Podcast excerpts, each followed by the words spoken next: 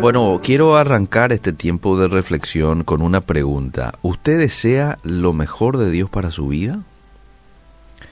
Y no escucho su respuesta, pero ya me imagino cuál es su respuesta. Claro que sí. Todos anhelamos lo mejor de Dios para nuestras vidas y familias, ¿sí o no?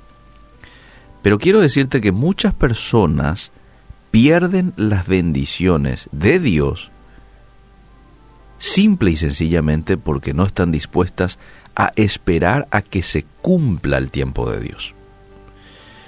El tiempo de Dios, que hay que decir, es un tiempo diferente al mío. Ojo. Y la Biblia nos anima a ser pacientes. Hay varios pasajes de la Biblia que hablan acerca de, de la importancia de ser pacientes. El libro de Santiago, por ejemplo, es uno de ellos. Y hoy quiero usar de ejemplo a David, porque él fue un claro ejemplo de esta virtud, el rey David. Vemos en Primera de Samuel, y no voy a leer por una cuestión de tiempo, pero sí te pido que en algún momento vos lo puedas eh, leer, marcarlo y léelo luego, ¿verdad? Primera de Samuel capítulo 24, verso 3 al 7, vemos cuando David rechazó el uso de la violencia para tomar el trono que sabía que al final iba a ser suyo. Tenemos que entender de que aquí el rey David está en un proceso de persecución por parte del rey Saúl, ¿verdad? Y, y, David en ese proceso, en ese tiempo de persecución, tuvo varias oportunidades de acabar con la vida de su perseguidor pero no lo hizo. Y este texto en particular nos muestra una ocasión eh, como esa, en donde David no actuó con violencia, no atentó contra la vida del rey cuando bien lo pudo haber hecho. El rey Saúl se había mostrado envidioso de las actitudes, de la unción, de la popularidad del pastor de ovejas, entonces planeó asesinar al joven y empezó a buscarle, pero con ímpetu. Y no solo él, sino todo el ejército a su disposición, empezó a buscarle a este siervo de Dios. Y la Biblia nos muestra que dos veces durante este tiempo de persecución, Saúl estuvo al alcance de David y David le pudo haber matado. Pero en ambos casos, David eligió esperar el tiempo de Dios. Y esto es lo que me impresiona de estos pasajes. El primero está en 1 Samuel 24 del 3 al 7 y la segunda ocasión está en 1 Samuel 26, 8 al 11. No estuvo dispuesto a tomar el asunto en sus propias manos. Aunque terminar con la vida de Saúl habría sido un gran alivio para él, no lo hizo no lo hizo. ¿Por qué no lo hizo? Porque David fue paciente. Notad los atributos que le permitieron esperar el tiempo del Señor. Atendé. Número uno, tenía una fe firme y creía que Dios le daría la victoria en el momento indicado y de la mejor manera. ¿Cómo estamos con relación a esto? ¿Usted tiene también una fe firme? ¿Usted cree también de que Dios le va a dar la victoria en el momento indicado? Bueno, si no, es tiempo de fortalecer esta fe. Segundo atributo que le permitió esperar a David en el Señor es de que tenía los valores correctos. David sabía que matar a un rey violaría su conciencia. Entonces, se apartó nomás de eso. Tercer atributo, el discernimiento. El discernimiento a David le ayudó a darse cuenta de que el homicidio significaría salirse de la voluntad de Dios. Entonces, si esto me va a quitar de la voluntad de Dios, no, lo dejo a un lado. Y cuarto, la fortaleza jugó un papel en la decisión. Qué difícil debe haber sido resistirse a tomar medidas que resultarían en su libertad y en la obtención del trono. muy difícil habrá sido para el rey David. Seguramente se le pasó por la mente, eh, y, en estas dos ocasiones, ¿por qué no acabo ya aquí con el tema? Le voy a matar bien nomás ya a este, y ahí la gente me va a alzar como rey, y, se va a cumplir lo que eh, dijo el profeta eh, Samuel, ¿verdad? Porque él ya fue ungido en ese proceso eh, de tiempo de persecución. En realidad el rey David fue ungido tres veces para ser rey de Israel. Y él todavía no estaba asumiendo ese liderazgo, ¿verdad?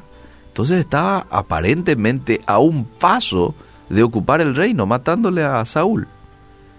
Pero él dijo, tranquilo nomás, que Dios haga su parte. Yo voy a hacer mi parte, correr, huir por mi vida, y Dios va a hacer su parte. Dios me va a dar la victoria.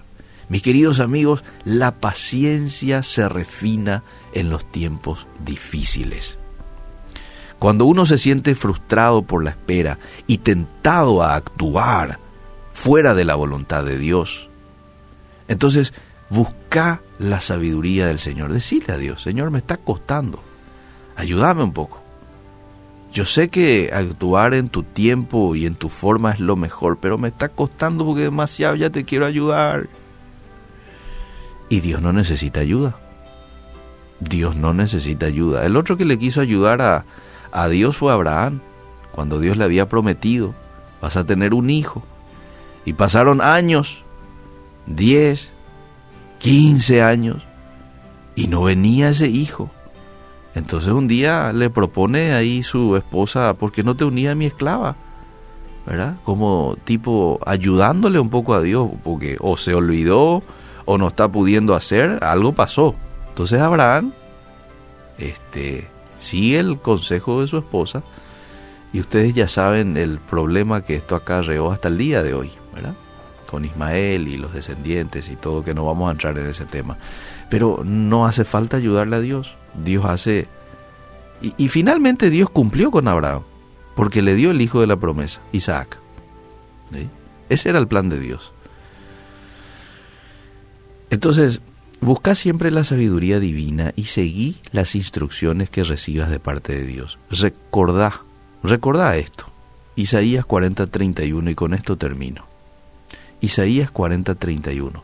Los que esperan en el Señor tendrán nuevas fuerzas. y dice más, levantarán sus alas como águilas, caminarán, no se cansarán, eh, no se van a fatigar, correrán, no se van a cansar. Los que esperan en el Señor renovarán sus fuerzas.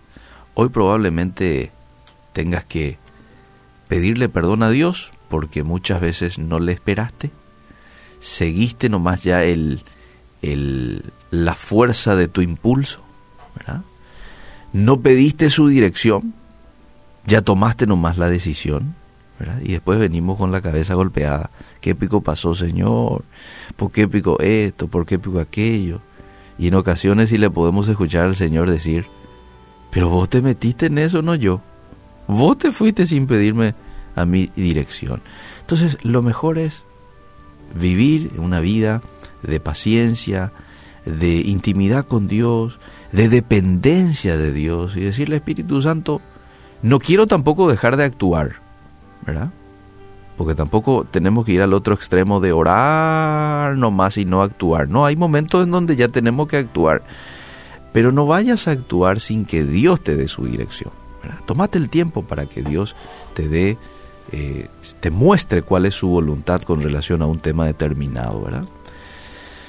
Y por sobre todas las cosas aquí la clave es lo que decía el apóstol Pablo, andad en el espíritu y no satisfagáis los deseos de la carne, dice en Gálatas 5:16. Aquí la clave es andar con el espíritu, porque eso es andar en el espíritu. Andar con el Espíritu Santo a lo largo del día y tener paciencia y dejar que Él vaya indicándote dónde ir, qué hacer y todo, ¿sí?